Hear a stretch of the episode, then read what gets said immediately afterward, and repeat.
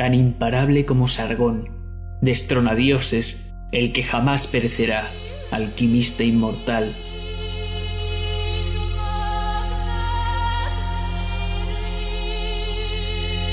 Tan igualitario como Irkala, tierra sin retorno, hogar de la muerte, barro y oscuridad. Tan desconocido como los Igigu, dioses de las estrellas, hogar de los Utuku, males del hombre. Forjador de pasiones, impulsor de determinación. Él será nuestro lema. Belleza ebúrnea.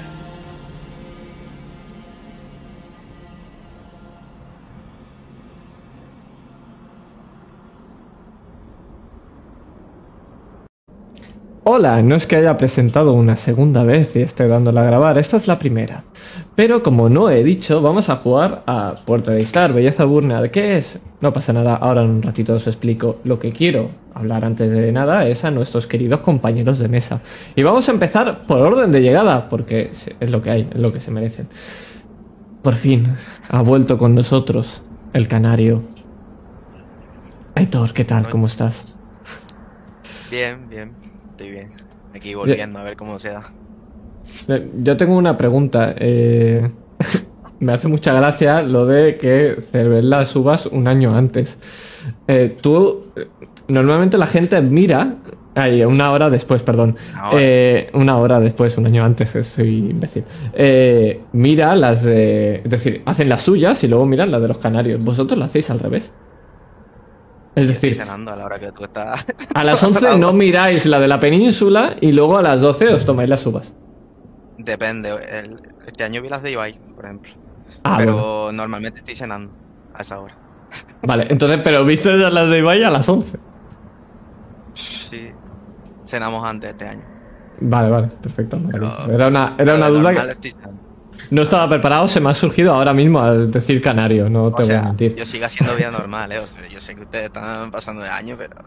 ya, pero, pero decís guagua, así que lo de normal, normal. Eh, vamos a continuar. un placer, un, honor y un placer tenerte otra vez por aquí. Me hacía muchísima ilusión, te lo dije, pero obviamente aquí también te lo digo. Pero ilusión también me hace que eh, tener por aquí a nuestro querido Eisen. ¿Qué tal? ¿Cómo estás? Bienvenido. Pues muy bien, encantadísimo. O sea, queriendo ser también canario por aquello de terminar un poquito más temprano y dormir un poquito más luego. Y encantado, muy buena compañía. Nosotros cinco y Han Solo allí encerrado en la nevera del fondo. Efectivamente, tiene sus cosas buenas y malas ser canario, pero es peor el, el, pobre Han Solo que está ahí en la neverita. Pero no vamos a preguntarle a él, vamos a preguntarle a Gemma, ¿qué tal estás? Bienvenida. Pues muy bien, yo también quiero ser canaria, todos queremos ser canarios y dormir más en la vida, eh, así como concepto, ya así me lo quito de encima. Y nada, pues muy bien, muy contenta de estar aquí por primera vez en Indemut Roll y con una mesa tan chachi y con Han Solo que nos vigila a todos. Maravilloso. Eh, no, no la apoyes al canario, que luego quedo yo solo como único racista, entonces sí, no puedo meterme con el canario, ¿vale? Así que no, no lo apoyéis. Y nada, y hablando con alguien que, que es un usual aquí en este canal y que para nada se mete con cualquier cosa que existe, no pasa nada, lo tenemos ya acostumbrado, tenemos a nuestro querido Jack. ¿Qué tal? ¿Cómo estás? Pues muy bien, muy contento de estar hoy aquí, de volver a jugar Puerta de Star, de que vuelva Hitor, lo que hace referencia un poco a que no se nos ha muerto el canario, lo cual está bien. Y lo siento, tenía que equilibrar. Ah, está bien, ha, estado bien, está bien, está bien. Me ha equilibrar. Y, y, nada, tengo muchas ganas de, de, esta partida, de llevar a este, a este personaje. La anterior de Puerta de Star fue una partida que disfruté mucho y que he estado reescuchando por todo lo mucho que me gustó y la verdad es que tengo muchísimas ganas de ponerme con Belleza de Burnia. No sé qué tal se dará, pero las ganas las tenemos. Ah, no me siento preparado, sí. Vale, perfecto, maravilloso. Era lo que necesitaba yo para, empezar yo.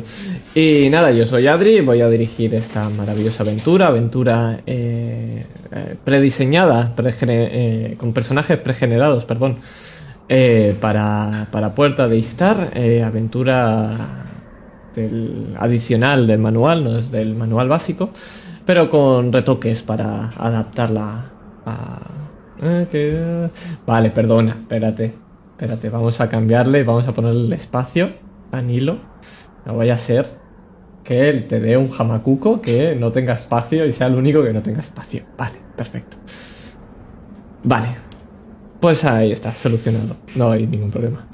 Em, veremos ahora de qué va. La única pregunta que tengo antes de empezar es si tenéis alguna duda, algo que, que querráis comentar o empezamos ya de ya. ¿Nos conocemos ya? ¿Entre nosotros? Sí, os, vais a conocer ya, sí. Mm. Sí, sí. No os preocupéis. Eh, todo lo que va a pasar va a estar en el presente, a no ser que yo indique lo contrario. Si tenéis cualquier duda o cualquier cosa, de todas maneras, me lo preguntáis. Vale, ¿alguna duda más? ¿Alguna cosita que haya que comentar? No, dale. Ya surgirán las dudas durante. Perfecto. Pues vamos a ello.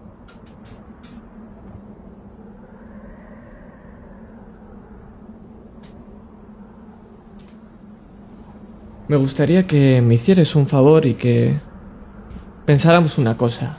Nos viniera una cosa a la mente. Quiero que pensemos en arena.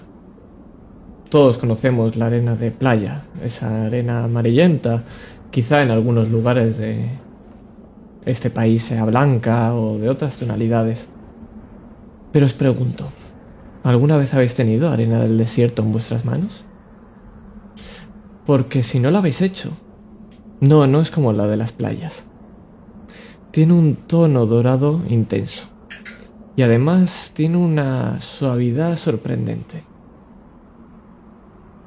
En tus manos deja una estela de pequeños granos y algunos brillan más que otros. Pero ahora toda esa imagen se hace oscuro y porque nuestra mano no es una mano, es un vasto firmamento y esos granos brillantes son ahora estrellas. Algunas que brillan más que otras. ¿Alguna vez habéis visto un cielo estrellado? Pero no de esos donde la luz entorpece y solo es oscuridad y un par de puntos. No, no hablo de eso. Un verdadero cielo estrellado. Que lo haya visto sabrá que es diferente. Porque es mirarlo y tal es la cantidad de luz, de puntos, que te sientes abrumado, tan brillante, tan bello y tan desconocido. Esto es el cielo de Kishar, como arena dorada en un cielo oscuro.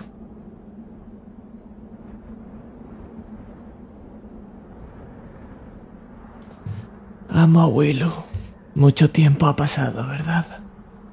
Sí, de nuestro anterior viaje. ¿Lo recuerda?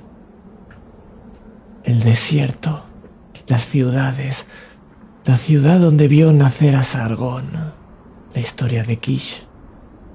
¿Recuerdas las historias? Sí, veo que recuerda cuál es la profesión más antigua de la humanidad.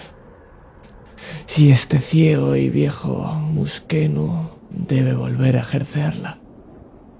Sí, en este viaje volveré a ser su cuentacuentos. Ahora, sí, emprendemos ahora el viaje en plena oscuridad. Pues no hay nada más bello y terrorífico que el cielo de Kishar, amo. De él provienen los Igigu, los nuevos dioses. Pero que los veneremos no significa que nos quieran. Son desconocidos sus planes y deseos extraños a nuestro parecer. De esta vasta oscuridad provienen los Tuku, Demonios que solo quieren hacer sufrir al hombre. Pero como ya he dicho, dentro de toda oscuridad también hay luz, como esas estrellas.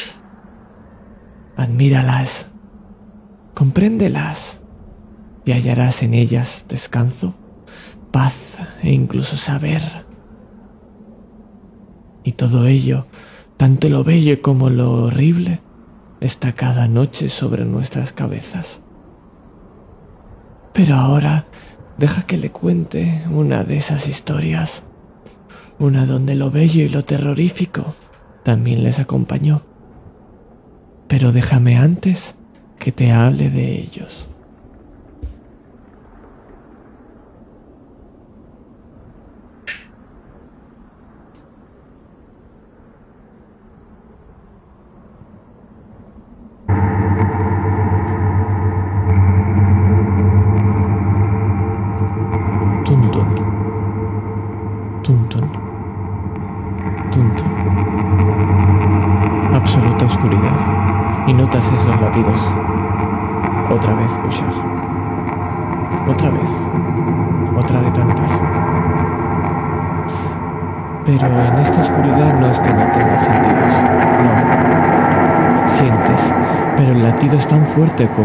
Al resto. Retumba en ti. Retumba en las paredes, en el suelo si notas algo en el suelo, hierba, alguna rama crujir, pero todo sigue oscuro. No, al fondo la ves. Siempre la acabas viendo. Una luz que surge de... de lo que parece la base de un tronco de un árbol. Pero es extraño. Sus formas, inquietante y lejano. Ambos y camina a escuchar. Caminas una y otra vez, pero es como si jamás pudieras llegar a esa luz. Y ese latido, sí, de ahí proviene, estás seguro. Pero una figura negra se posa delante. Y lo único que ves es una gran sonrisa.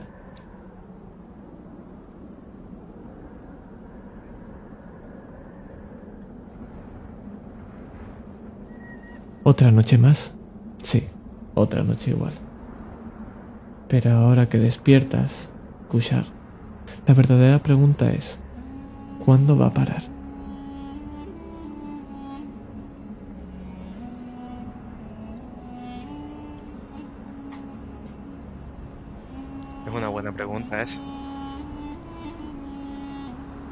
Supongo que cuando... Perdón, sigue, sigue. Supongo que parará cuando cuando solucione todo lo relacionado a este problema y a eso que me trae esto, esta pesadilla. Kushar es un musquenu. Es un musquenu de piel negra que mide aproximadamente 2 metros. De mediana edad, en torno a los 40 años. Y que porta una armadura de bronce. Y también, mientras hace su función, que es proteger, lleva una gran lanza que ocupa sus dos manos. Si tuviéramos que decir un solo rasgo de Kushar, algo que dijeras, esto siempre es de Kushar, ¿qué sería? ¿Esa lanza, esa armadura? ¿Qué es el rasgo más importante de Kushar?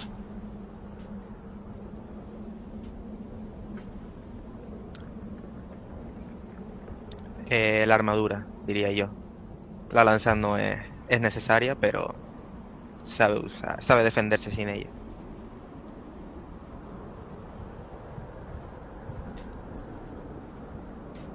¿Cómo es esta habitación, este lugar? ¿Cómo es la casa de un muskenu?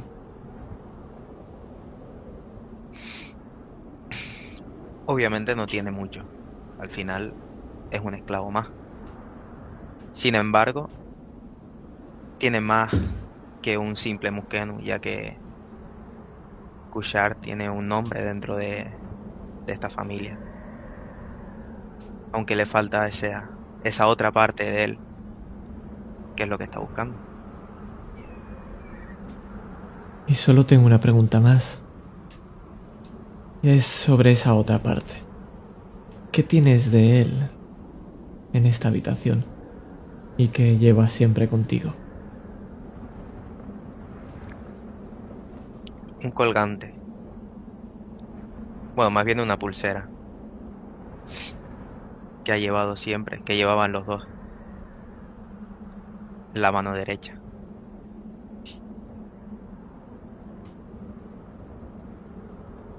Pero igual que otra noche igual, este es otro día igual. Y toca ejercer tus derechos. ¿Qué derechos? ¿Tú no tienes de eso?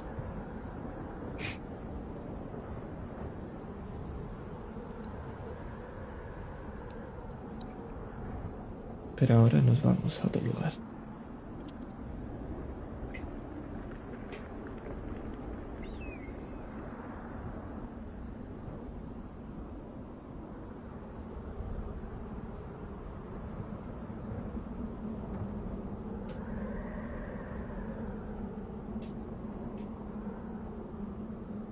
Y no encuentro la canción, un segundito. Estoy.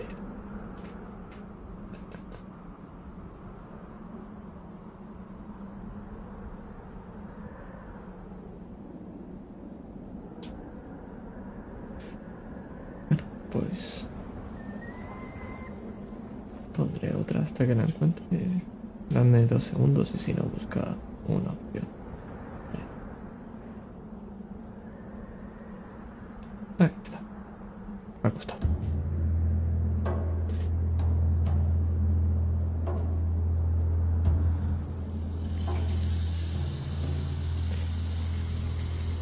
Unas pisadas por la arena. Un dromedario. Y cada paso que da es como si flotara sobre el agua. Surca las arenas con lentitud, con paciencia ya que sabe que a donde va no se va a mover de ese sitio, porque no lo ha hecho en milenios. A esa enorme ciudad de fondo. Una enorme ciudad amurallada. Y esta forman un pentágono que se ve a la lejanía. Pero no me interesa esa ciudad todavía, no. Lo que me interesa, más bien, es su jinete. ¿Quién eres, Nilo?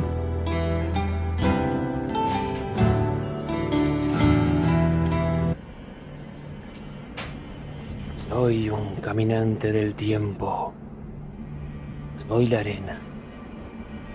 Soy la historia de las estrellas.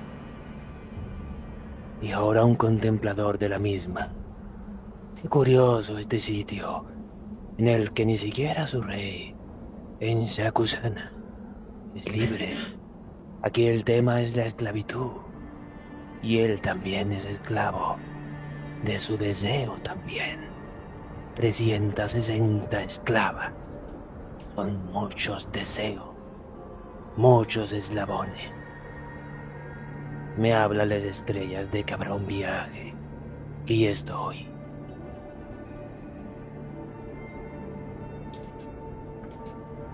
Porque las estrellas lo son todo. Y quien las conoce. Porque no solamente navega por ese mar de arena, sino de estrellas. Es el que puede conocer el destino. Pero hay que tener cuidado. Porque no solamente es luz lo que hay en ese cielo. Pero ¿cómo es este Nilo? ¿Cómo lo podemos ver nosotros que tenemos esta vista privilegiada? Entonces será mejor verlo durante el día. Dado que su pelaje es negro como la noche, como una sombra, como la tiniebla. Salvo por esos dos luceros que tiene en la cara. Ojos dorados. Por la noche es el viento. Curioso también las armas que lleva consigo. Lucha con un látigo en una tierra de esclavos. Y una espada corta, con la hoja curva, como el sisear de una serpiente. Pero dime, Nilo, hay algo que destaca por encima de todo, algo que no cualquier Uridimu tiene. ¿Qué es lo que destaca de Nilo? Un colgante con un mechón de pelo negro, pero con reflejo borgoña. Marca de su destierro, pero sobre todo esas manos vendadas, heridas, avergonzadas.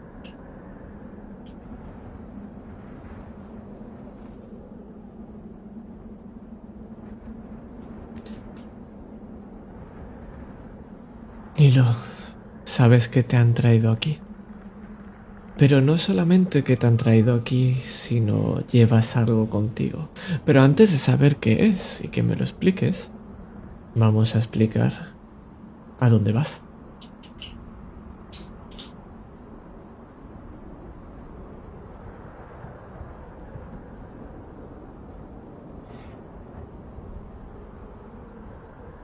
¿A dónde voy ahora mismo, en esta noche? Sí, pero vamos a adentrarnos a esta ciudad donde vas, más exactamente, porque quiero presentaros a Uruk, la primera ciudad. Lo primero que podemos ver al atravesar estas murallas son las casas de barro de las zonas más cercanas a esta muralla, los barrios de los esclavos. Los musquenos con sus trapos se amontonan, igual que sea de noche. No sabes lo que están haciendo, solo sabes que lo que hacen lo hacen por y para su amo. Pero avanzábamos. Y en el centro de Uruk está el propio mercado. Está junto al figurat. Pero antes de hablar del palacio del rey brujo, vamos a hablar de este mercado porque es uno de los más famosos. Y no por lo que se vende, sino por lo que se expone. Hay grandes jaulas de barrotes de bronce, plata y oro. Y dentro, desde lo más bello a lo más terrorífico bellos mamíferos de suave pelaje, aves de colores que jamás has visto, reptiles tan grandes que enmudecerían al más bravo de los guerreros del rey, y el horror. Mezclas de bestias que tan solo la alquimia pueden crear, mitad león, cola de escorpión. Incluso hay monstruos de leyenda. Pero lo que tú portas no ha sido fácil, ni de capturar ni de transportar. Pero en tus manos está en decidir qué es lo que llevas para tu herencia. Hilo.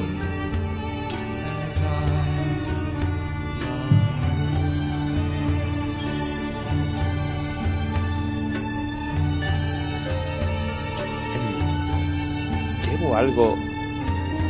Preguntarte fuera de rol. Que no entiendo. ¿Voy acompañado quizás? A ver. Me Sí, lle- lleva, llevas una bestia.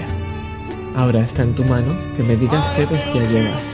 Porque ahora mismo estás en el zoo de Uruk.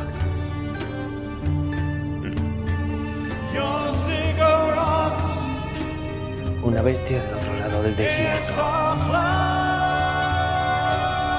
Una sierpe alada.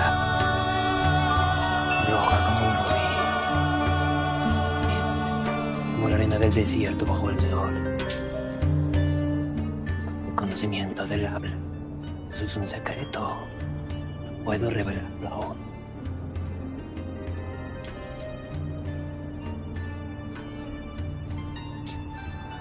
Y viendo ese tono rojizo, te hago una pregunta. Todos son esclavos, desde las propias gentes de esta ciudad y el propio rey hasta las pobres bestias de estos barrotes. Pero te pregunto, ¿tú eres un esclavo? Yo soy un esclavo del mayor tirano. Soy un esclavo del amor. Y lo seré para siempre.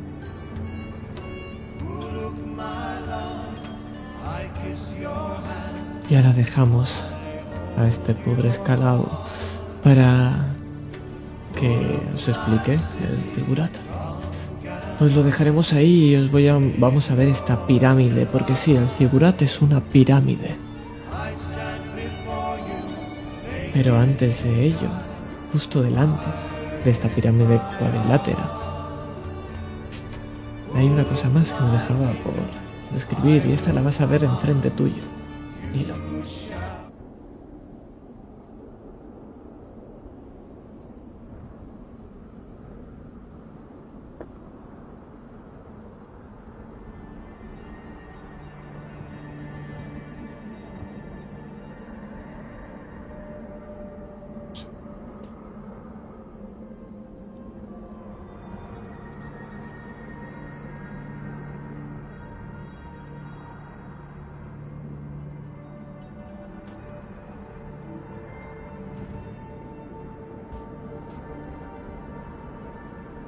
Que puedes ver son exactamente cinco postes.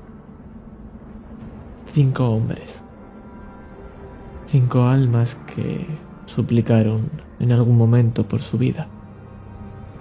Pero ahora tan solo son figuras completamente negras, cadavéricas.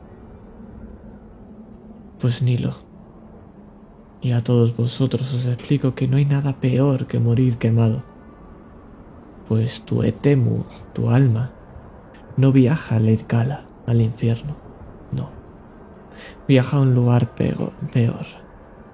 Viaja a las estrellas, a los confines de lo desconocido. Es que no hay nada que se tema más que lo que no conoces. Un destino solo reservado para esclavos. Pero Nilo, lo estás viendo. Esos cuerpos no son esclavos Suena Willow.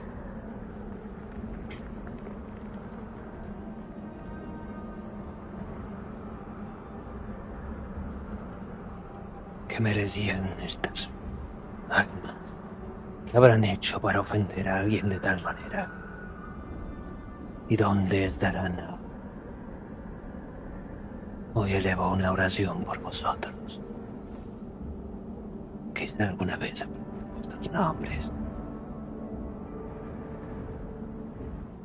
Quizá. Pero ahora sí, nos vamos a entrar, a adentrar más bien, en el figurata.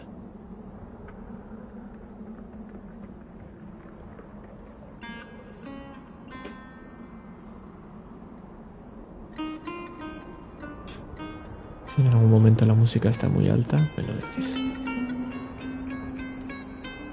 Siempre que la cambies al principio lo está.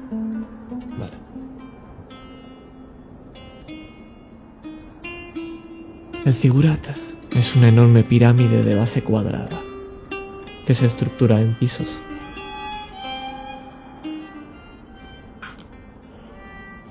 Y en el más alto es donde habita eh, el Ensi, el rey brujo. Pero nosotros nos vamos cerca de esa última planta, muy cerca. Es una habitación, alfombras rojas del mismo color que las cortinas de seda, que opacan la luz del exterior. Y dentro, en esta noche, los fuegos iluminan la estancia, pero están colocados de una manera muy específica, pues no están para iluminar, están para iluminar tan solo lo que se quiere iluminar. Pues la belleza a veces no está en lo que se ve, sino en lo que no se puede ver. Y multitud de mujeres, entre las luces y las sombras, bellas, sensuales, de todo tipo de color de cabello, de ojos, de cuerpos, altas, bajas, pero de entre todas ellas, nosotros solo nos vamos a fijar en una. Uskani, ¿quién eres? Y puedes poner cualquiera de tus canciones, por supuesto. Uskani está de pie en medio de todas estas mujeres que deambulan, casi se podría decir que bailan entre estas telas, entre esas cortinas que separan las diferentes habitaciones. Aunque no hay puertas,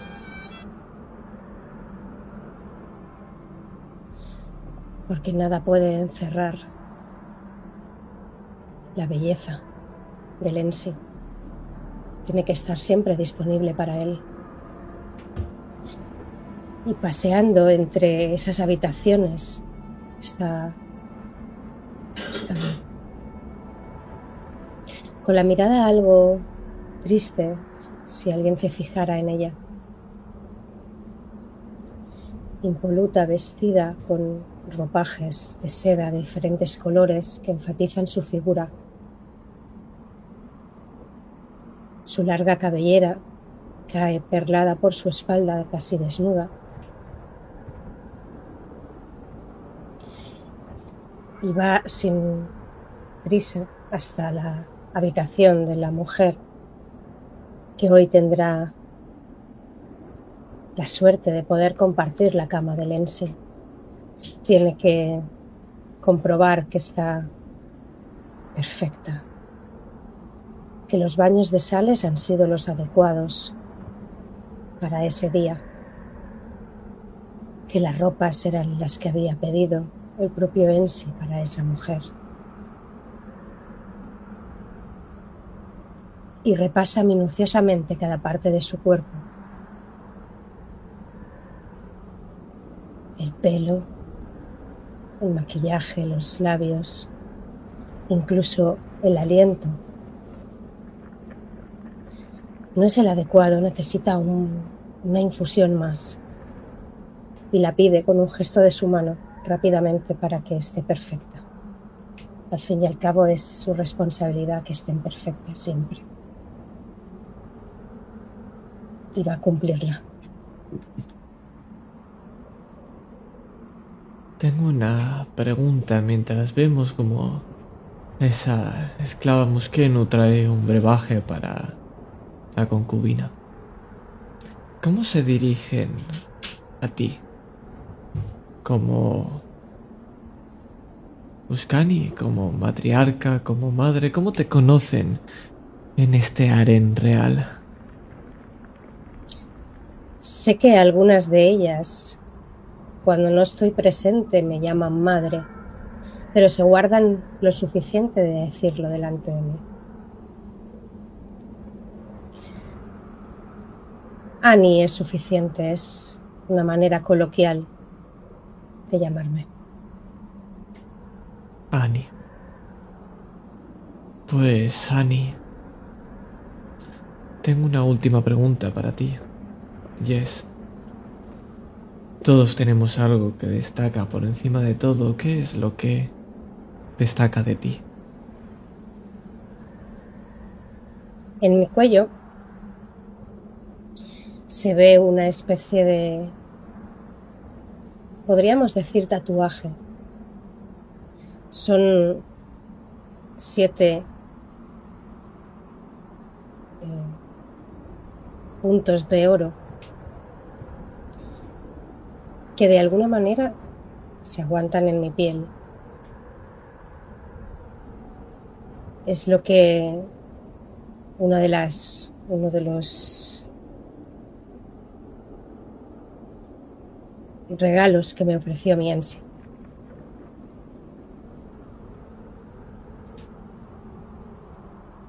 Y viendo ese regalo, nosotros vamos a ver el que tú le estás ofreciendo ahora. esa mujer impoluta, bella.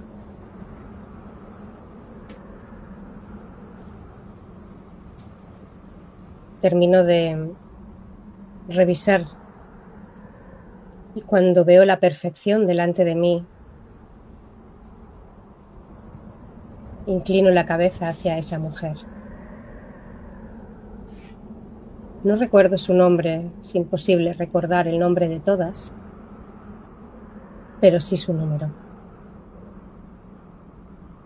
Y le digo lo que les digo siempre, a cada una de ellas, cada noche. Haz honor a tu noche, porque no sabes si esta va a ser la última. Procura por tus artes que no lo sean y podrás disfrutar de muchas más noches y muchos más años con tu Ensi. Ahora ve y no me defraudes.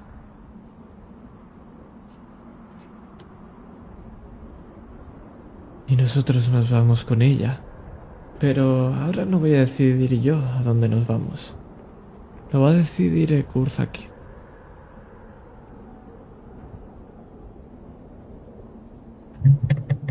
Te dije que quería sedas de Elam, no esta porquería. La sagrada piel de las concubinas de Lensi jamás podría soportar tocar esta tela burda y barata. Pero Vuelve si la... a un esclavo. Vale, de acuerdo, de, acuerdo. Encuentra al Asur que te haya engañado y dile que estás tratando con Ekurzakir, eunuco del harén real. Me ofrecerá las sedas que quiero y si no, acabará con sus huesos en el zoo real, alimento para las bestias. De acuerdo, así será. Vamos. Guardia, asegúrate de que cumpla su cometido. En el Figurat no aceptamos fracasos, pero quizá las estrellas lo hagan. Un asentimiento y una espada que se desenvaina. Ekurzakir es un hombrecillo pequeño, de metro y medio, piel pálida, fina, incluso diríais que cremosa, muy blanca. Es imberbe, de hecho no se le ve ni un solo pelo. Porta una túnica morada muy ancha y muy larga, con unas mangas que sobrepasan sus manos. Ahora mismo no lleva puesto su sombrero y se le ve que es completamente calvo, y su frente, además de su calva, está perlada de algunas gotas de sudor. Tampoco tiene telo, tampoco tiene pelo en las cejas, las lleva pintadas. De hecho, no, tatuadas en el propio rostro. Y de su cara lo que más llama la atención son unos grandes lóbulos de las orejas de los que cuelgan un par de pendientes dorados, cuadrados, del oro más puro que hay en Uruk.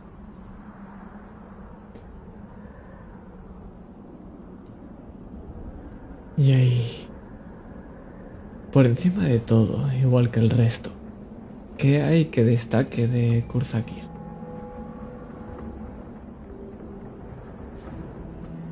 Está tremendamente gordo. Entre lo bajito que es y su obesidad casi parece un pequeño tapón. Pero todos los esclavos y los sirvientes del palacio agachan la cabeza cuando él pasa bamboleándose con su barriga y con sus patitas cortas. Pero ahora te vamos a acompañar a un lugar donde el, único que agacha la cabeza eres tú. Tú y todos. Porque vamos a presentarnos ante lo más importante de Uruk.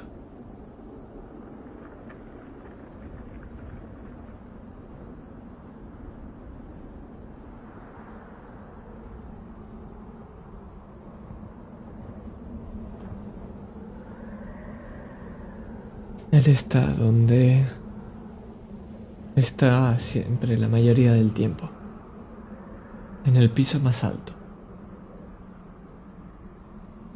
Es casi como si fuera un templo. Y está abierto al exterior. Como si fuera un gran ventanal que ve esta gran ciudad. Su ciudad. Y en ese centro, elevado por encima del resto, está un trono de oro. Y en él se dibujan muchas historias. Pinturas que relatan como un chico de tan solo 19 años se sentó en ese trono. Pero todos los despreciaron. Sí, Uruk, la ciudad que sobrevivió al diluvio, dominada por Ur. Tiempos donde Lagash era su dueño y finalmente Akkad. Nadie confiaba en ese muchacho. Pero demostró ser un gobernante, un gobernante excelente y un alquimista increíblemente dotado. Se reconstruyeron las murallas, se intensificó el comercio, su ejército se reforzó. Los ministros corruptos fueron eliminados. El propio Zigurat se reconstruyó, añadiendo nuevos niveles, como este. Una frase. Alabado sea en Shakushana, rey brujo de Uruk.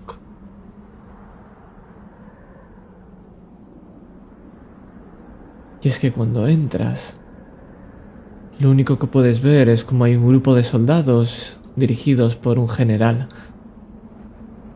Y solo escuchas una voz que retumba. Buscadlos. Y cuando los encontréis, quemadlos con el resto.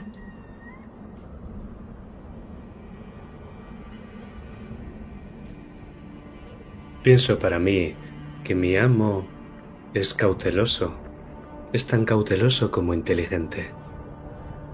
Un único decreto real con la fuerza de mandar a las estrellas a los Awilu. No se podrá practicar la brujería en Uruk. Todo aquel que lo hace tiene el destino escrito entre las estrellas. Y no, eso no es bueno. Pero este no es lugar de hablar, sino lugar de callar. Así que haciendo una reverencia que nadie mira dos veces, ocupo mi lugar en la sala del trono. Es que mientras vemos marchar a estos soldados, te puedo decir más. Porque el rey en sí no está solo. A su alrededor hay multitud de criaturas. Los más grandes son dos. Son sus dos mascotas favoritas. Hay postrados a sus lados con una pose esbelta. Hay dos felinos delgados. Vemos que tienen unas manchas negras en un pelaje de color dorado y tienen unos dientes, unos colmillos, perdón, largos y curvados como unos sables. Casi le llegan a la altura de las patas ahí sentados. Uno a cada lado de su mandíbula. Y sus criaturas los acompañan.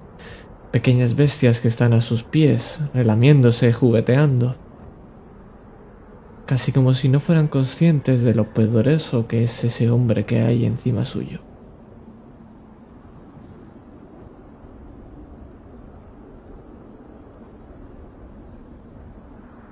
Mi rey, mi Dios, el que es a la vez mi padre y mi hijo. Querido Ekurzakir, ¿Está todo preparado? A sus pies, en Shukasuna, en Sidiuruk. Por supuesto, todos los preparativos están listos. El guía debería de estar al caer. Y bueno, no puedo hablar por Ushkani, pero desde luego sí que puedo hacerlo por su guardia real Kusar.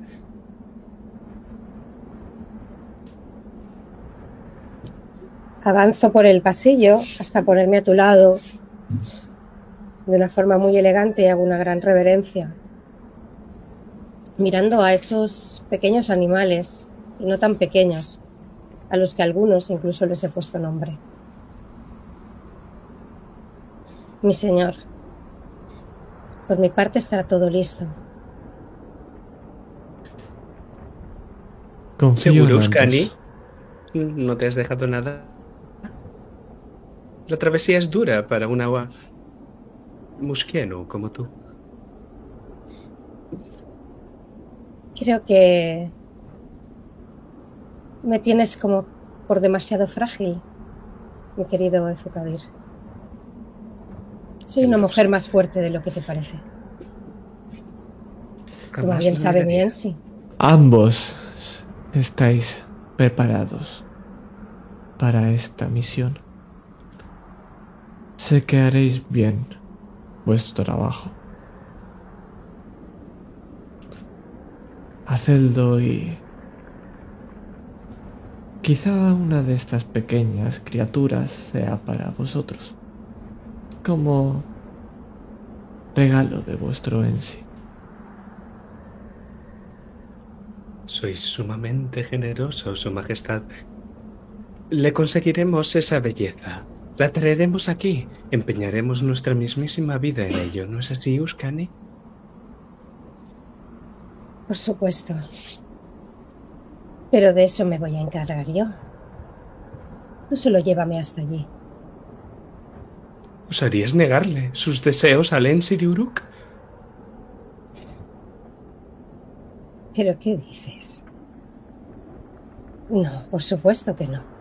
Son mis deseos, son sus deseos son los míos. Perfecto. Estamos de acuerdo entonces. Marchemos, marchemos, pues. En sí. Hace un gesto con la mano. Y se queda acariciando una de esas criaturas mientras mira a marchar.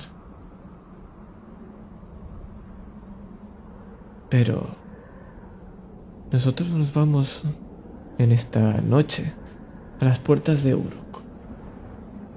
Una diligencia, dromedarios, un carruaje lleno de oro más que suficiente para pagar diez esclavas.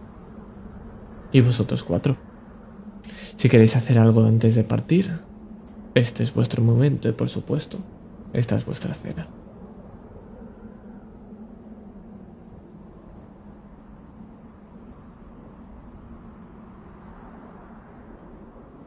La noche es clara. Parece una gran oportunidad. Un buen augurio. Parece que los dioses, los dioses lo permiten. Kusha, ¿cómo te encuentras?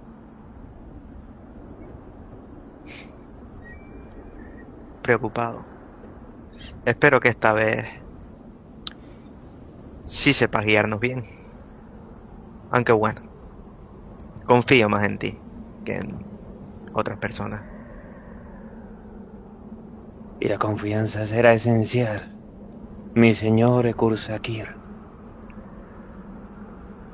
¿Es posible que la tenga esta noche para este viaje? A la confianza o a la belleza. Sé que hablas de la confianza, pero no puedo quitármela de la cabeza. Kushar ha dado en el clavo, sí. Em, Más te vale que esta vez nos guíes apropiadamente.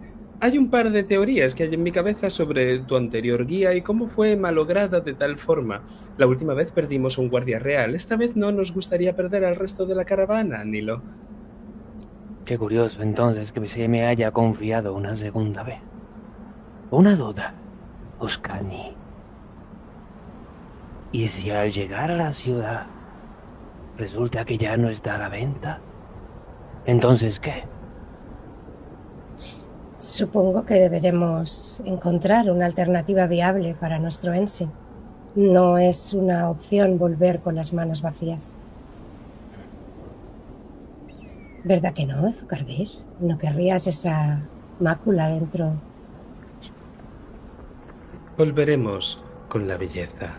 Esté a la venta o no. Por una vez estamos de acuerdo. Esperemos que esa decisión y osadía no repercuta precisamente en su belleza, que por lo visto es lo que la hace valiosa. Kusha. Atravesaremos el desierto de día. Atravesaremos Israel. Puede que nos volvamos a perder, amigo. No te preocupes por eso, Nilo. Yo me ocuparé de Kushkani. Y tú. Lleguéis sin ningún rasguño. Sea pues.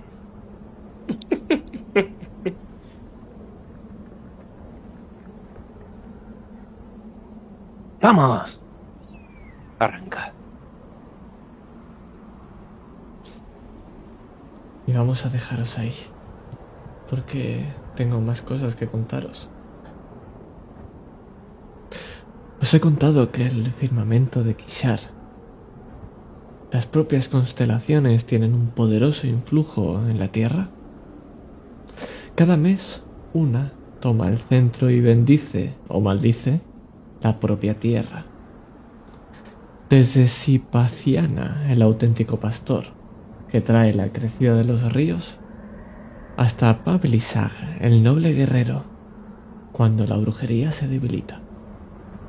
Pero no, nosotros no tenemos esa suerte, porque en el Adarum, el doceavo mes del año, Anunitum y Lulum, la, la reina de las aguas y el campesino miserable, os observan. Eso significa que la brujería se fortalece durante todo este tiempo. Un mes de malos augurios. Pero es tan solo una casualidad, ¿cierto? Como la última vez, Kushar, hace un año. También fue casualidad que salieras bajo esa atenta mirada. Y nos vamos a fijar en ti, porque mientras estamos emprendiendo la marcha, ¿qué pensamiento tienes, Kushar?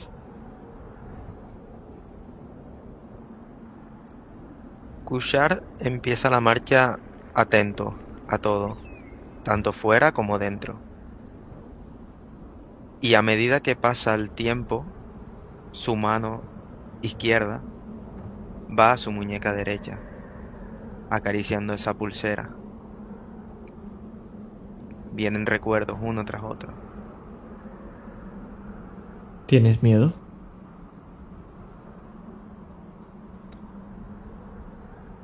No diría que sea miedo. Diría más bien que tiene ganas, ganas de demostrar.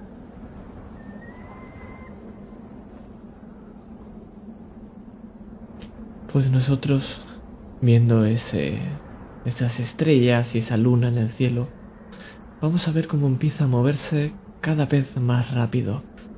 Los días van pasando rápidamente, porque este viaje no es corto para nada. Tuscany, querida. Eh, dime, Azucardir. Estoy total y completamente seguro de que el examen que llevarás a cabo a la belleza será lo más minucioso posible, dada tu dilatada experiencia. ¿Acaso lo dudabas por algún momento? He dicho que estoy completamente seguro. Eso, querida mía, es totalmente opuesto, frontalmente opuesto a la duda. Entiendo que el nivel intelectual de una Muskenu no alcanza el de una Willu, pero pensaba que no tendría que ir comentándote esa clase de cosas. Lo que quiero decirte con todo esto es que quizá debieras, dado que la belleza ha estado en un campamento de bestias en mitad del desierto, rebajar tus criterios de minuciosidad. ¿Estás pidiéndome que rebaje la calidad de la belleza que vamos a ofrecerle a nuestro Ensi por cuestiones prácticas? Momentáneamente, tanto tú como yo hemos solicitado, bueno, nos hemos prometido ante el propio Enshukasuna que no vamos a volver con las manos vacías y desde luego no vamos a llevar a uno de esos perros rabiosos al harén real. Lo dejarían todo lleno de pelos. Por supuesto que no. Pero deja eh, la minuciosidad del examen en mis manos, cosa que por otro lado sé que sabes que está en ellas y no en las tuyas, por suerte. Por supuesto, pero tenemos aquí una feliz comunidad entre tú y yo, ¿verdad? Estamos legados en destino, en compañeros y también en fin. Podemos decir que acabaremos en unos postes uno al lado del otro en caso de que no salgamos con la belleza del campamento. ¿Te preocupa quizá entonces eh, dónde acabarán tus posaderas más que traerle la belleza que se merece a nuestro Ensi? ¿Te No, pones que- por encima de él entonces? En lo absoluto. Me preocupa que tus deseos se sobrepongan a los del Ensi. Los míos son los de él. No hay posibilidad de que se sobrepongan. No como otras personas. Querida, los eunucos nos enmasculan por una razón. Ojalá existiera la misma posibilidad con vosotras. Si así lo hicieran, nuestro Ensi o los futuros que vengan después no podrían gozar de su felicidad como merecen. Pues en ese caso bastaría con extirparos el corazón. Eso es más complicado. Aunque creo que en parte también os lo extirpan a vosotros. ¿No lo tenéis los hombres en el mismo sitio? Eso ha sido un golpe bajo, querida, nunca mejor dicho.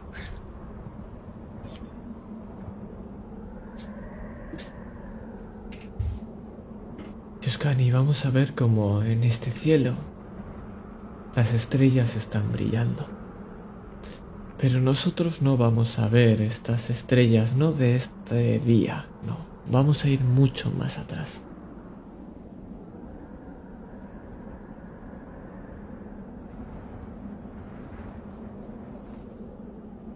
Estamos en otra noche, una mucho más tranquila que esta. Nilo, el Zigurata a estas horas está prácticamente vacío.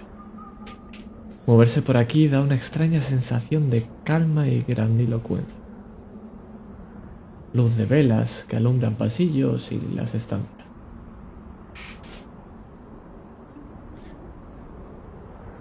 Qué bella noche.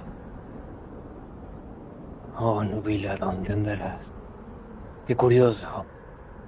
Puede que en este momento los dos estemos mirando las mismas estrellas, tan lejos.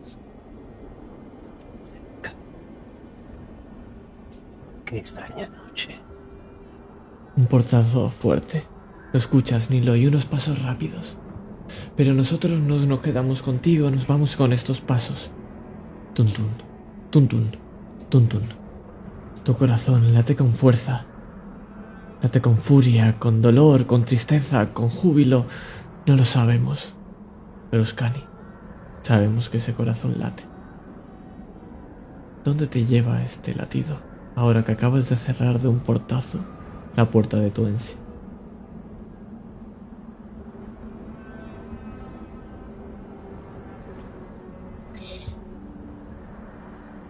Esa puerta se cierra.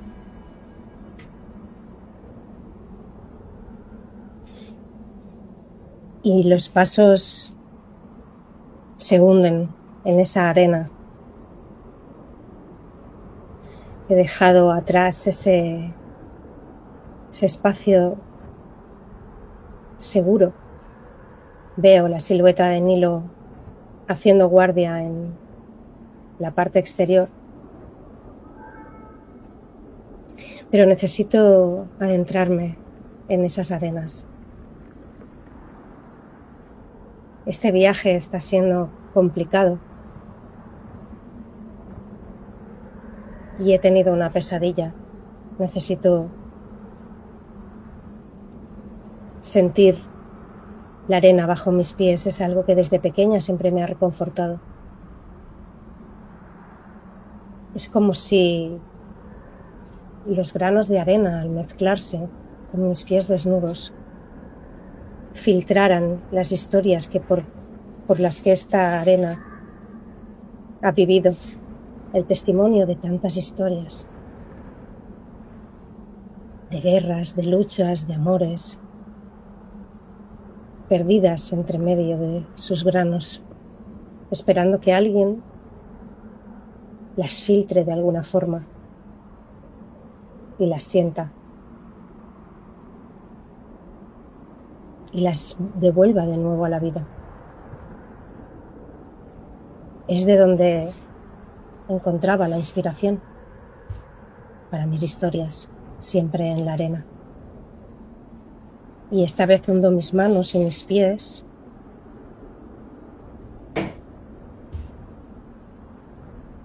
hasta que las imágenes se forman en mi mente.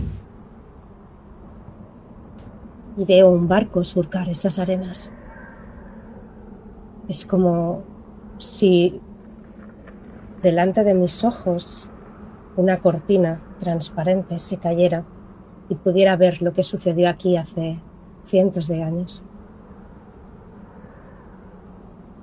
Y me quedo durante quizá unas horas observando viendo cómo esa historia se forma delante de mis ojos, grabando cada detalle, para, si tengo suerte algún día, poder contársela a mi Ense de nuevo, o a otros oídos que se presten a escucharla.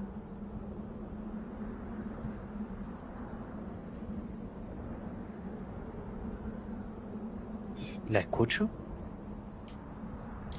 Sí, la ves.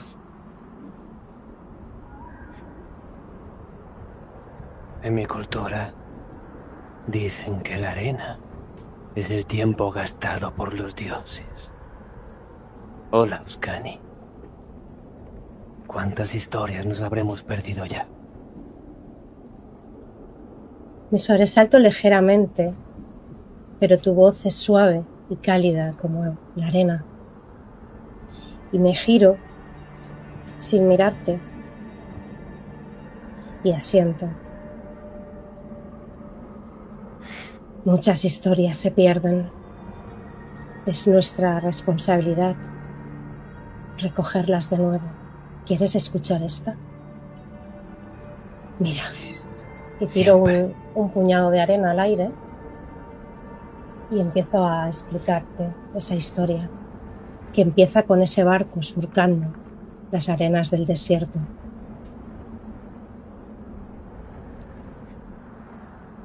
Con una tripulación de hombres condenados a vagar hasta encontrar el agua que le prometieron a su diosa. Y te empiezo a contar las aventuras de esos hombres en el desierto, los animales que encontraron, las bestias contra las que lucharon y los hombres y seres a los que conocieron. Qué diosa más cruel. Pero qué gran viaje para ellos. Siempre he pensado que al caminar también caminamos hacia adentro. Y ellos han caminado mucho. Han debido conocerse bien. Cuando vuelva, tendrás una bonita historia que contar también. Se dice en la ciudad que te llaman madre, que evitan que tú lo escuches. Puedo hacerte una pregunta, Oscani. Claro, Quiera que de alguna forma sean hijas para ti también.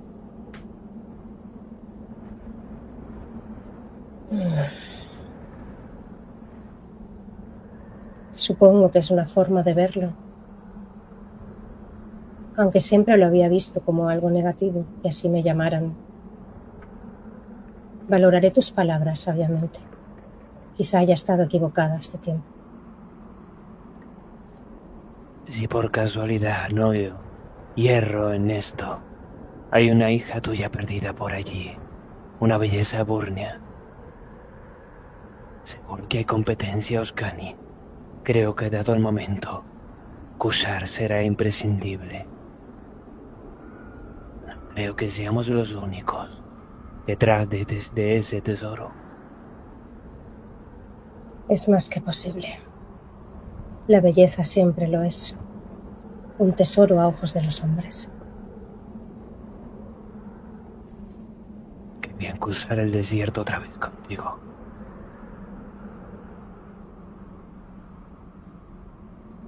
Y asiento. Pero vamos a hablar del desierto de Eria.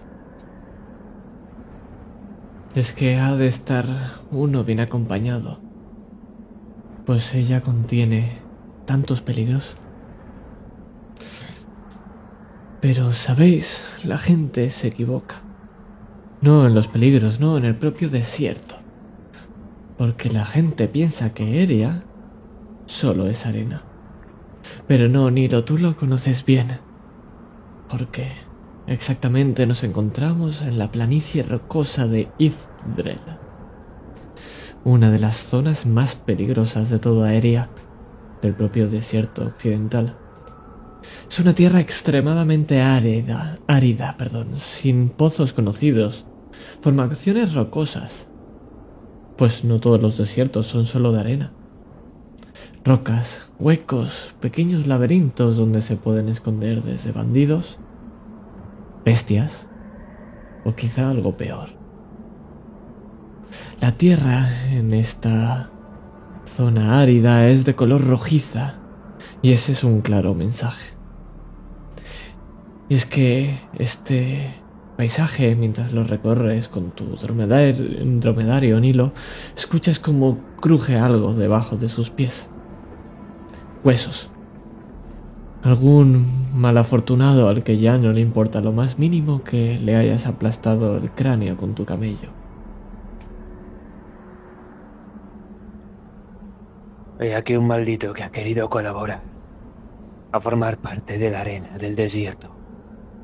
Kushar, esto es Idrel. Ten el arma cerca. Asiento. Em, una duda. ¿Este trayecto que estamos haciendo es parecido al anterior?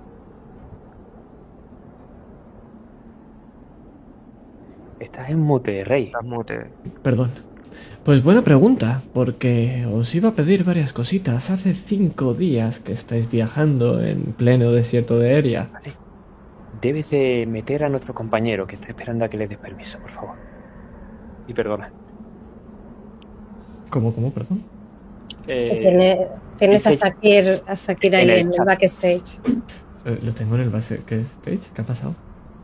Que no Ah, está con vale, vale, vale, vale, vale.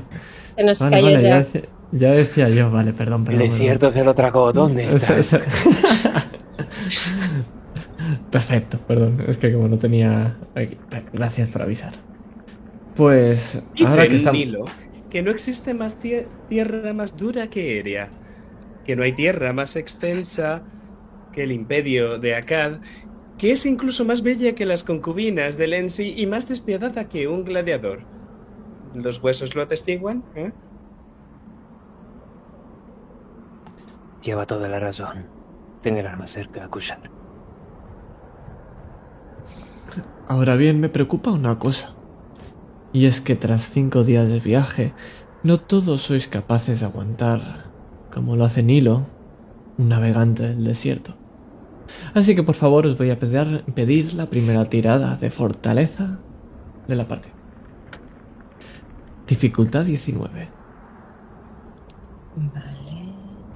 Tenéis que tirar en roll 20, tres dados, sumarle lo que tengáis en fortaleza y por último, si tenéis alguna profesión que os ampare bajo viajar en el desierto, me lo podéis decir. ¿Incluido yo? No, Nilo, tú estás exento gracias a ser un Uridimo. Guay. Siete, nueve. Tenéis que superar un 19. Tres dados de seis eran, ¿no? Tres Eso. dados de 6, sí. Si tenéis que gastaros pasión, a pesar de que hayáis tirado ya, eh, lo tenéis que decir antes. De todas maneras, nadie ha sacado un Ya. 6, así que no importaría. Recordad, podéis usar carácter y todas estas cosas y determinación al final de tirar. Eso fallo como un campeón. Un fallo como un campeón. Oscani. Yo tam- Sí, también, también. El tema rasgo, ¿cómo era? El tema de rasgos es, usas un rasgo positivamente, tiras cuatro dados y te quedas que con los tres. Lo mismo que estaba diciendo. De manera positiva, gastas un punto, Ah, era un dado más. cuatro dados y te quedas con los tres más grandes. De manera negativa, al Y contrario. yo tenía que venderte el por qué creo que ese rasgo me puede ayudar, ¿no? Porque esa profesión, el rasgo aquí no tiene nada que ver. Ah, vale, vale, vale. Entonces nada. Acordaros que con determin- de- de- determinación podéis volver a tirar. Efectivamente, ¿alguien quiere usar determinación? No, No. momento no. Pues me temo que Creo que vais es, a es tener... lícito que estemos un poco más, los menos avezados en el desierto, seamos los que más suframos sus problemáticas. Y es que así es, no estáis acostumbrados para nada a este desierto y vas a quitaros de vuestro aguante total dos tercios de vuestro aguante. Dos tercios, joder. Dos tercios. sí. O ha quedado muy bien la aventura. Pues ha quedado muy bien. Vale, 27.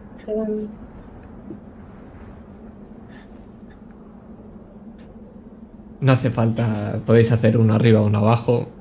No voy a ponerme quisquilloso. O así, Lolo.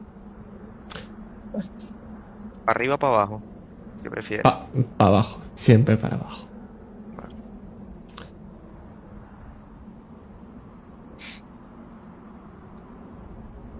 O sea que veo que tienen dificultades para seguirme el paso. Está anocheciendo, sí, estás notando como el calor, la dificultad de este lugar, ya que aquí los camellos no pueden caminar igual de bien y no pueden ir encima de uno, les está pasando bastante factura.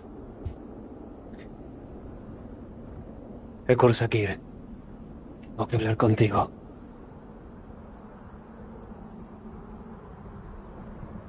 Amigo, estás ahí.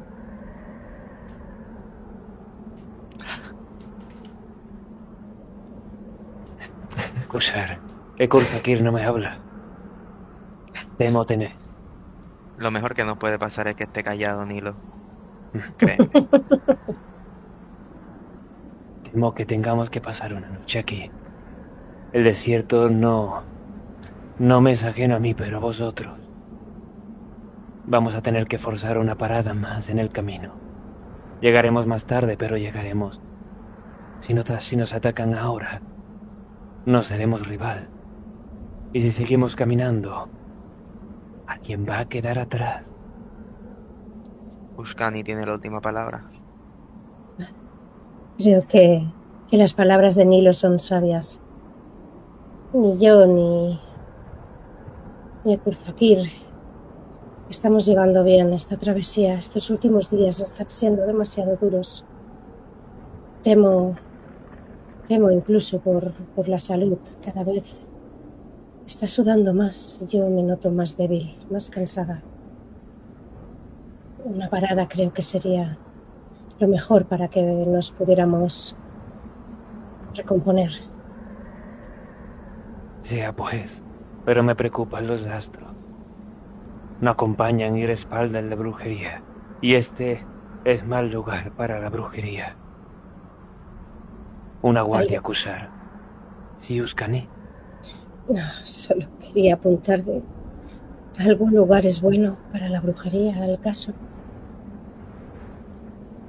Oh, amiga, el tiempo te hace... te ha hecho muy sabia. Ven, ayúdame. Haré lo que pueda. Y creo que, si os parece, montamos aquí el campamento.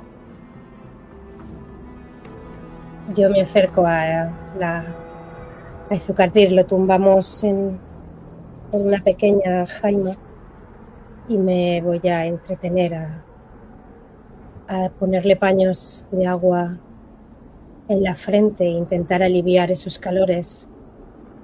Ese pequeño desmayo que ha tenido me preocupa. Aunque es agradable no estar escuchando su voz inquisitiva durante todo el viaje, pero no puedo permitir que le pase nada. Pues mientras el pobre de Kurzakir está intentando soportar esta dificultad del desierto que parece que no está aguantando como debería, quiero centrarme en ti, Kushar.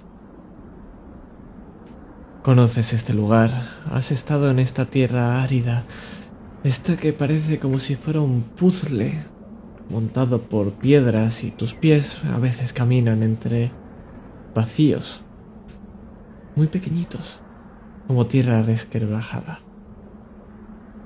La última vez que estuviste aquí fue terrible. ¿Qué es lo que haces? Aunque probablemente me arrepienta, Kushar esta vez no va. No va a descansar. Va a estar atento. No va a cometer el mismo error que la última vez.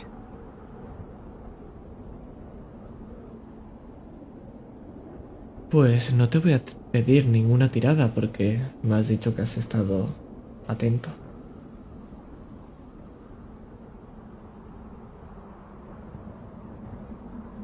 Entre las rocas, a nada, a 10 metros, puedes verla. Es una mujer. Lleva una túnica de color blanco traslúcida. Es una mujer rubia, de un color blanquecino, y por un segundo te mira. Tiene los co- el color de ojos azul intenso, muy claro.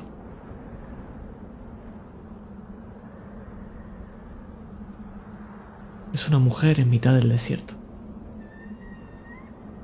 ¿Qué haces? Miro a mi alrededor. ¿El Nilo está cerca? ¿Mía? No los tienes cerca, pero podrías llamarlos. Miro hacia atrás y al ver que están lejos, decido hacerlo por mi cuenta. Y avanzo hacia, hacia esa mujer. Escuchas una pequeña sonrisita. y se esconde detrás de esa roca.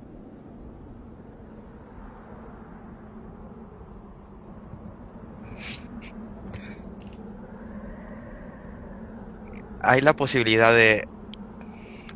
de ver detrás de la roca sin perder de vista el campamento. No, ¿no? Claro, sí, puedes empezar a rodearla poco a poco y tendrás en una vista lo que hay en una esquina, en un lado de la roca. Y Perfecto. O sea, quiero ver qué hay detrás de la roca sin estar muy cerca y evitar un. un golpe sin necesidad ninguna. Y cuando te asomas y giras, lo que puedes ver ahora no es una mujer, es un hombre. Se parece mucho, mucho, mucho a ti. Es casi como si te vieras en un espejo, salvo por una sola cosa. Le falta un brazo. Me lo toco, el brazo que había perdido. Te miras, lo ves, está encima de ti, pero cuando te miras a ese reflejo ves que te sigue mirando. Pero ahora está más cerca. ¿Está tan cerca como para poder intentar tocarlo? Sí, lo tienes solo a tres pasos. Lo intento tocar. y lo tocas. Tiene la piel suave y notas como esa ese reflejo empieza a hacer lo mismo y empieza a tocarte la mejilla.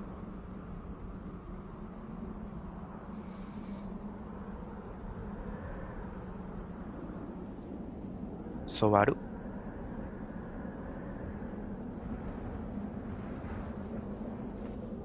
Hazme una bonita tirada de fortaleza, por favor. 19. Eh, compasión, ¿vale?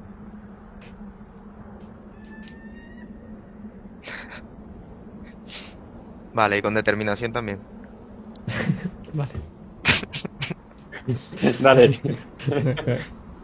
Este era otro de 6, ¿no? Con determinación eran 5. Con determinación es lo mismo, pero has vuelto a tirar. Es decir, la nueva tirada vale. es esa. Es verdad. Vale. 6, 3, 5. El 6 era que tenía otra, otra más, ¿no? ¿Era? Sí, si has gastado pasión, efectivamente. Sí. Vale. Pues lo paso de 22. Vale.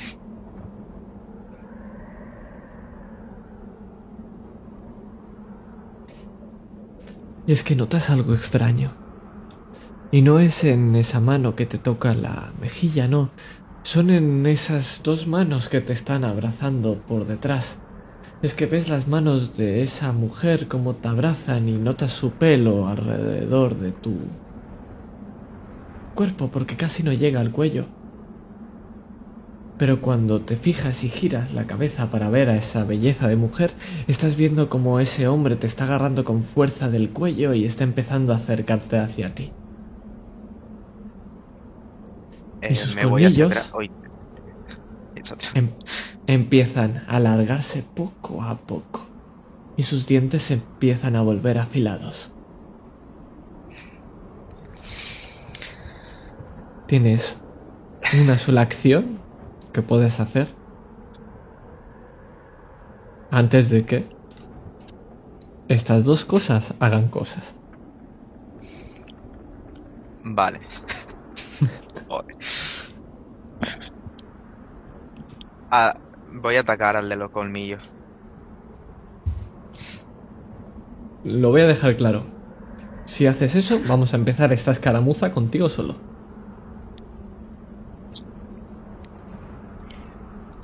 Pero tarde o temprano podríamos escucharla, ¿verdad? Si hiciera algo para escucharla, pues sí, podría hacerlo. Depende de él, de, de que participen más personas en este, Vale. en esta escaramuza. Me gusta la idea. Hazte un favor. Voy a atacar ¿no? al de los. Voy a atacar al de los colmillos gritando. Es mi momento, voy a gritar. Maravilloso, vamos a empezar esta bonita escaramuza. Vamos a ello. Eh, todos escucháis este grito, así que quiero que me describáis exactamente qué es lo que vais a hacer cada uno de vosotros, por favor.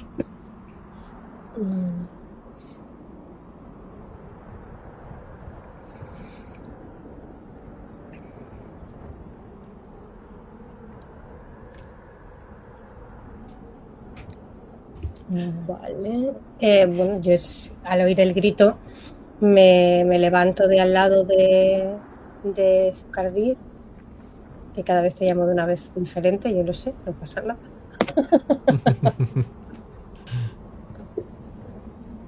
y que le, le estaba poniendo esos paños y reaccionó, reaccionó a, ese, a ese grito y, y automáticamente eh, llamó a Nilo. Yo, Nilo, ¿has oído eso? No está. Ushar. Ah, que tú no estás. Vale, vale, perdón. Pues. eh, Dani, ¿por qué me duele tanto la cabeza? ¿Y ¿Por qué estoy mojado? tranquilo, tranquilo. Eh, Te has desmayado, has perdido el conocimiento. Creo que ha sido por el calor. ¿Qué es eso que se oye? Creo que he oído a Kushar gritar. Es posible que esté en peligro. Ah, Entonces todos estamos en peligro. Voy a ir a ver. Es posible que necesite nuestra ayuda, así que Me quedaré protegiendo la tienda, gracias. sí, es mejor que te quedes aquí. Y me levanto. Y Kusar puede ver cómo en mitad de la oscuridad del desierto se abren dos ojos dorados como dos monedas de oro.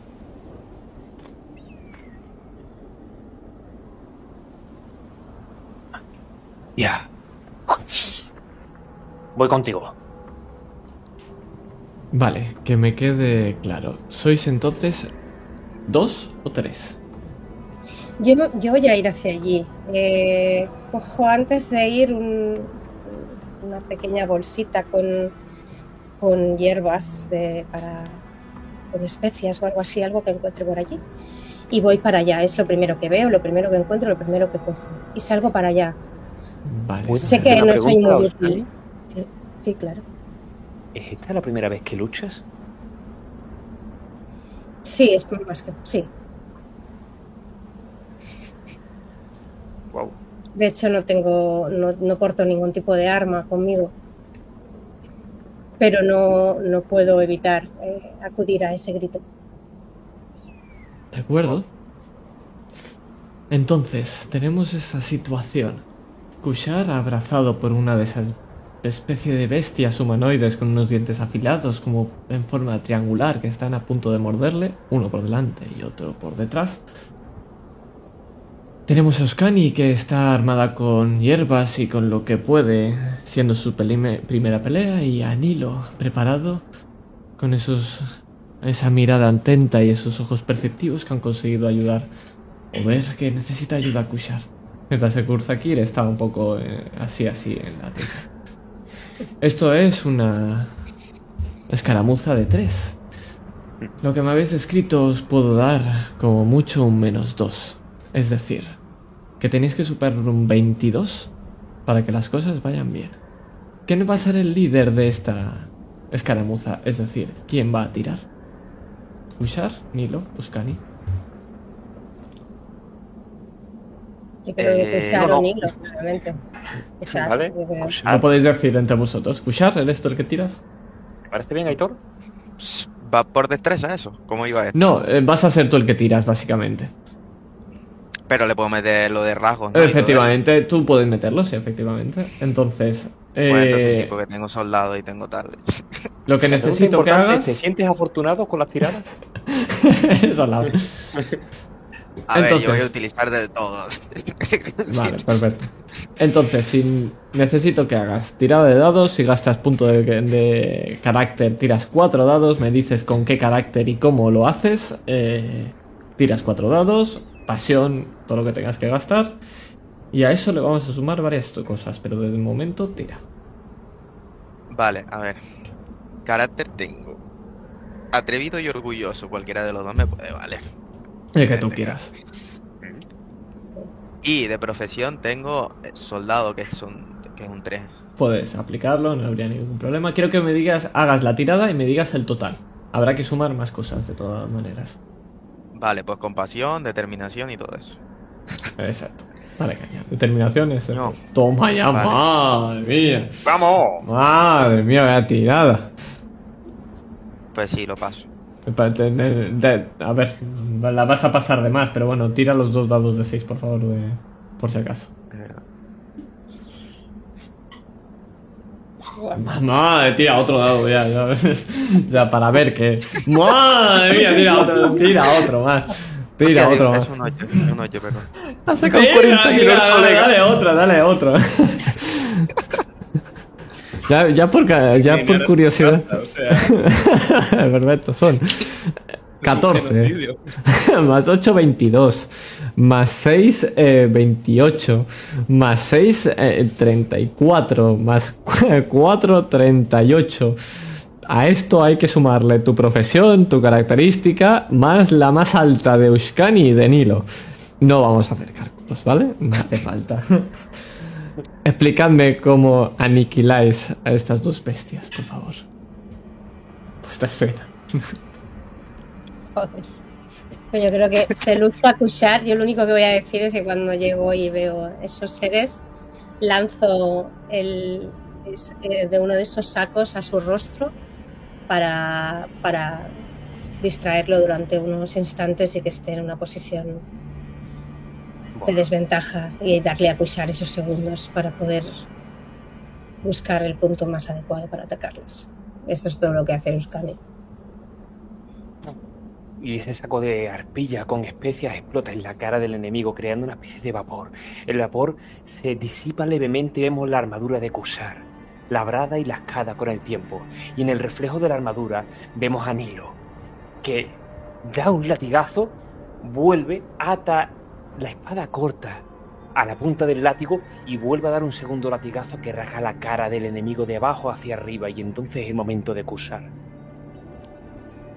Kushar empuja al que está de frente de él, haciéndose espacio para con un giro ir directo a la cabeza del que estaba detrás.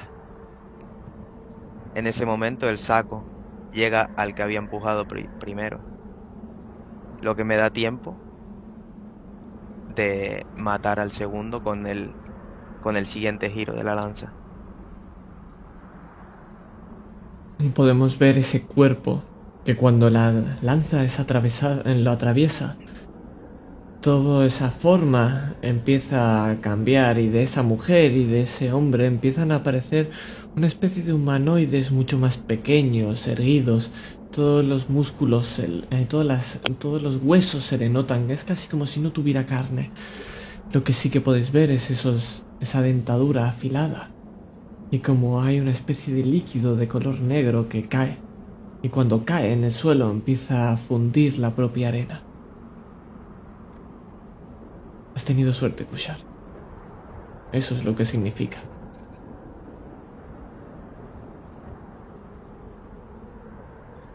Alguien dijo una vez que lo que no te mate te hace más fuerte, Kusha. Parece que en tu caso es cierto. En mi caso es cierto, querido Nilo, pero también la experiencia es una virtud. Llevo muchos años combatiendo. Y Y al final locura. esto me sirve. Digo mirando a Oskani, que se ha lanzado al combate. ¿Qué, qué eran estos seres? Nunca había visto en dibujos ni en láminas algo así. Pues podéis hacer una tirada de ingenio para saber qué son. Por favor, Ahí yo Gemma. ya. Ahí algo no cuenta conmigo. Vale, pero la, la pregunta la ha hecho Oskani, así que yo creo que debería de hacer la tirada ella. Vale. Quien quiera. Tres pasión, todo eso. Y de ingenio yo tengo cuatro. Sería Tienes que su- 16. Dime cuánto ¿Cuánto es. si- tendría? 16. tendrías- si superas Tienes- 15 te digo una cosa, si superas 19 te digo más. Creo que ha sacado un 6. ¿Tiras de nuevo? Carmen? ¿Explota ese dado? Ah, ¿Has gastado pasión? Eh, Si No. gastas pasión sí, si no, no. Entonces nada. Ah, Entonces no vale. explota.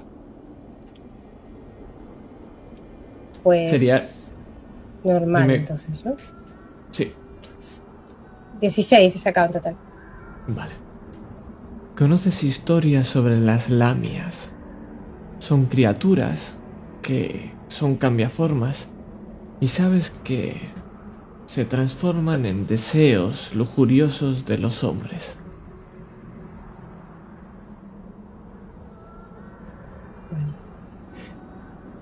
¿Nos lo cuentas? Sí. Después de hacer la pregunta en voz alta, casi que me sorprendo dando la respuesta. Eh, Pero fijándome mejor, es posible que sean esos seres de los que oí hablar que atormentan las pasiones de los hombres. Pueden cambiar su forma a lo que un hombre más desea. Lamias, creo que había oído hablar que eran y en muchos casos eran la perdición. Creo recordar la historia de un rey que se enamoró de una de ellas. Pero esta historia quizá la contaré en otra noche que no sea esta. Están demasiado cerca estos seres ahora mismo. Me perturban. Hablando de perturbación, si esas cosas se transforman en lo que uno más desea, Kushar, tienes un problema. Segunda pregunta, ¿dónde está Kursakir? Oh, lo, lo dejé en una de las jaimas. Había recobrado la presencia de ánimo. Y ha preferido quedarse. Todavía estaba débil. O eso ha dicho.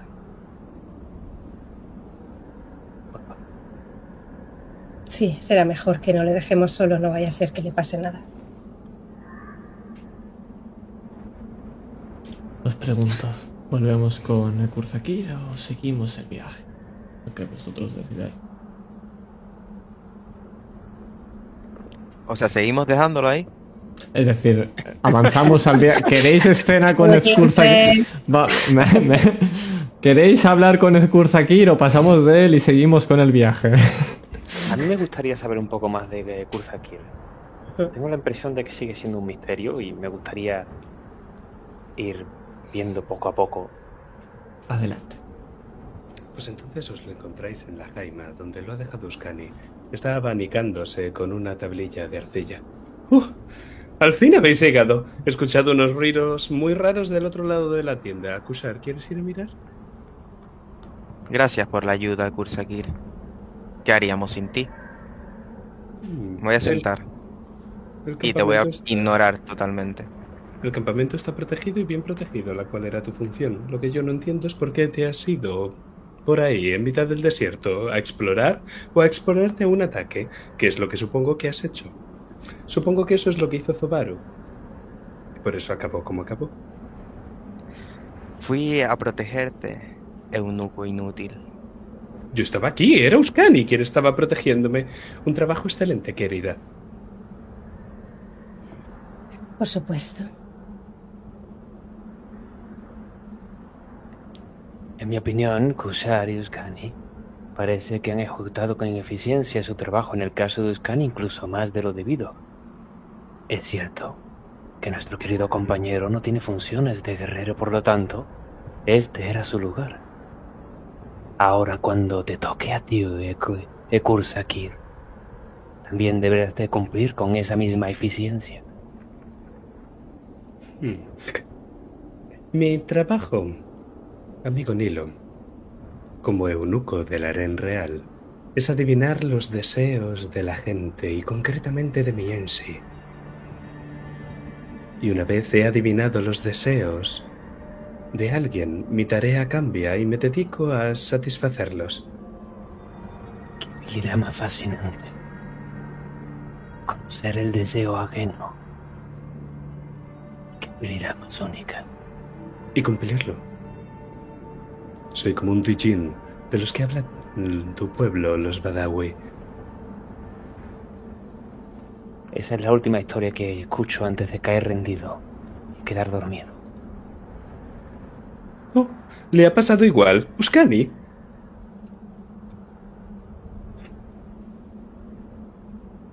Ves que me giro y no. Y también te ignoro. Y me tumbo dejándote con la palabra. Qué la poca boca. consideración con el Badawi. ¿Pero qué os pasa a todos? Y nosotros vamos a avanzar. Y si me permitís, voy a cambiar la...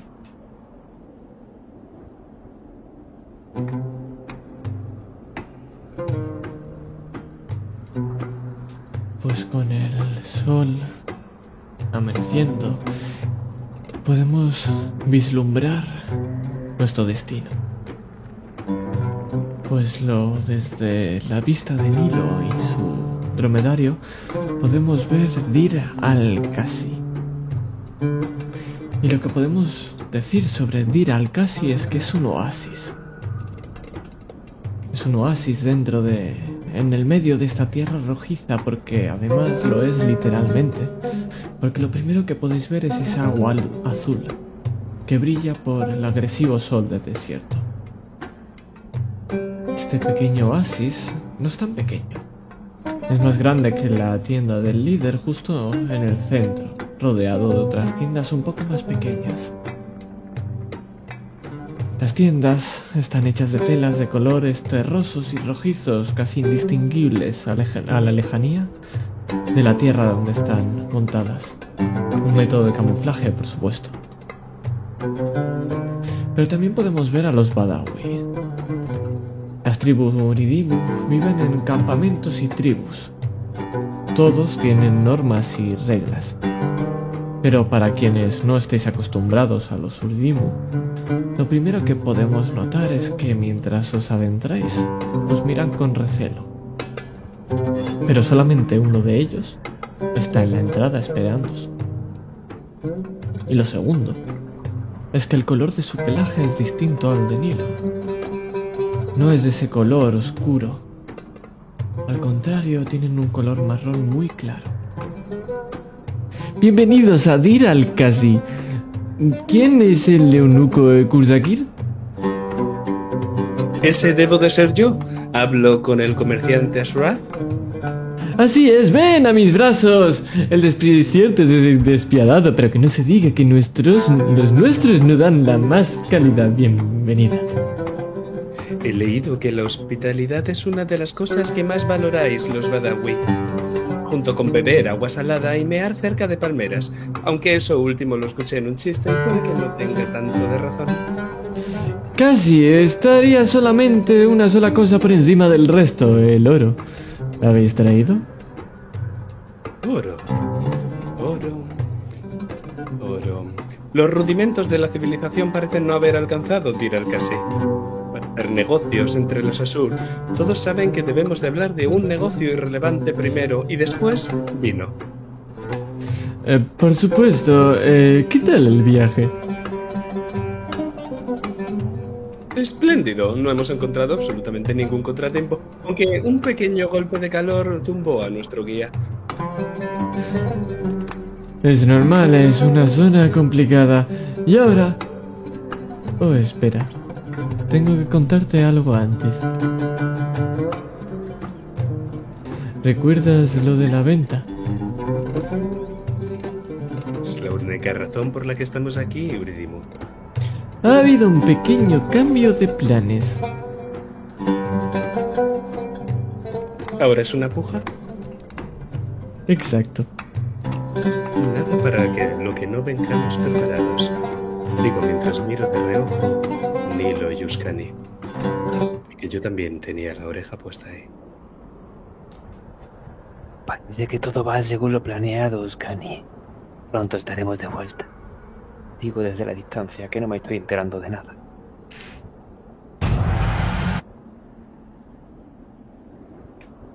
Es que a la lejanía Nilo lo puedes ver y es como una pequeña tormenta de arena se acerca.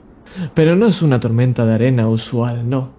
Es una tormenta de arena que las llevan caballos. Sí, galopan. Los cascos del caballo levantan esa arena del suelo. Y sus jinetes son altos, grandes.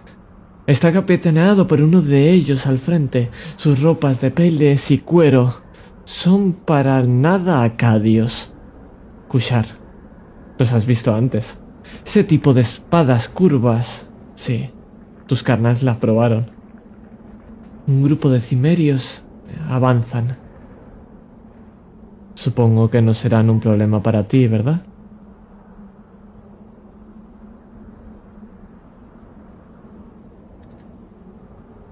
En condiciones normales no deberían serlo. Pero Pues ya- prefiero decirles que no. Deberíamos refugiarnos. Simerios del Galope. Kushar, tengo una pregunta importante. ¿Con cuántos crees que podrás? En las condiciones actuales con pocos Nilo. Necesitamos una mejor posición. Son muchos. Y no creo que vayan a pasar de largo. Vienen hacia aquí. Asraf nos ha ofrecido su hospitalidad y la de la tribu de Uridimu. Acéptala. ¿Contamos, con- ¿Contamos también con la protección? Acepta.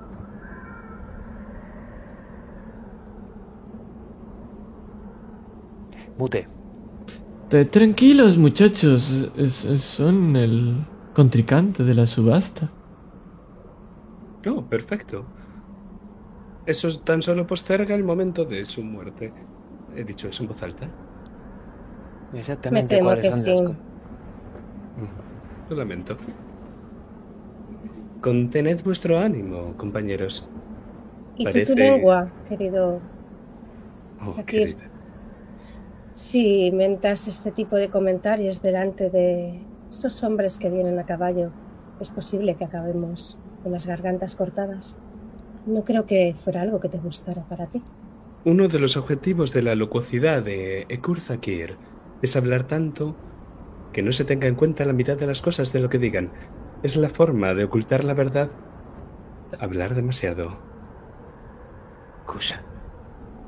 Simeria no acepta una derrota. Ni en un combate ni en una subasta. No nos dejará marchar con ella. Aún ganándola. Está atento. Lo sé, Nilo. Lo sé perfectamente. Cómo se las gastan. Deberemos librar dos combates, pues. El combate de la puja y el de después. Eso sí, la belleza lo merece. Uskani, pensaba que habíamos llegado a un entendimiento sobre ese motivo. ¿Recuerdas nuestra comunidad de no poder ir con las manos vacías? Nunca había visto a uno de esos caballos, pero no creo que en el harén real peguen. No estoy hablando de caballos, pero no puedo llevar a cualquier yegua al palacio de nuestro Ensi. La belleza de Burnia merecerá la pena, ¿no es así, Uridimu? ¿No es así, Uridimu? Merecerá la pena más de todo lo que traéis. Pero si me, Así per- sea. si me permitís presentaros a vuestro contrincante, y vemos como este hombre enorme, alto, rubio, baja. Es más alto que Kushar, recordemos que Kushar mide casi dos metros y aún así es más alto que él, más ancho, más fuerte. Y se te pone delante. Y por primera vez en tu vida, probablemente, Kushar, tienes que echar la mirada arriba para mirar a un contrincante.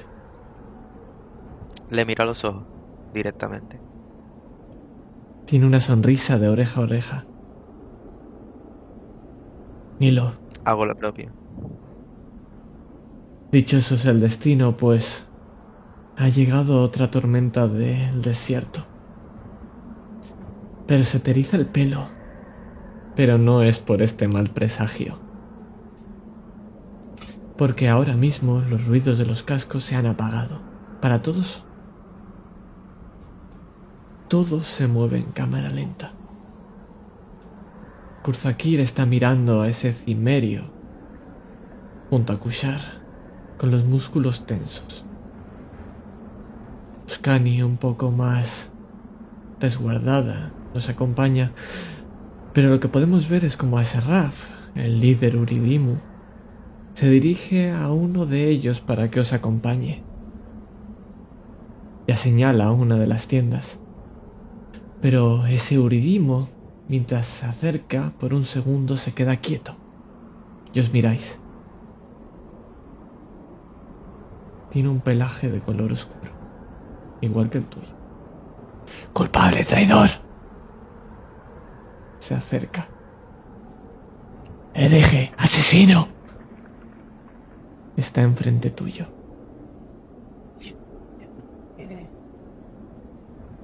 Hola, querido primo. Hasta aquí. ¿Cómo te trae el tiempo que es esta aventura? Que lleva al pasado.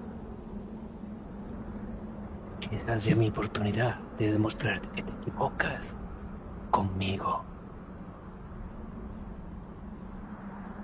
Gracias por jugar. La puerta de Istar, belleza ebúrnea. La primera sesión, Uruk, la primera ciudad.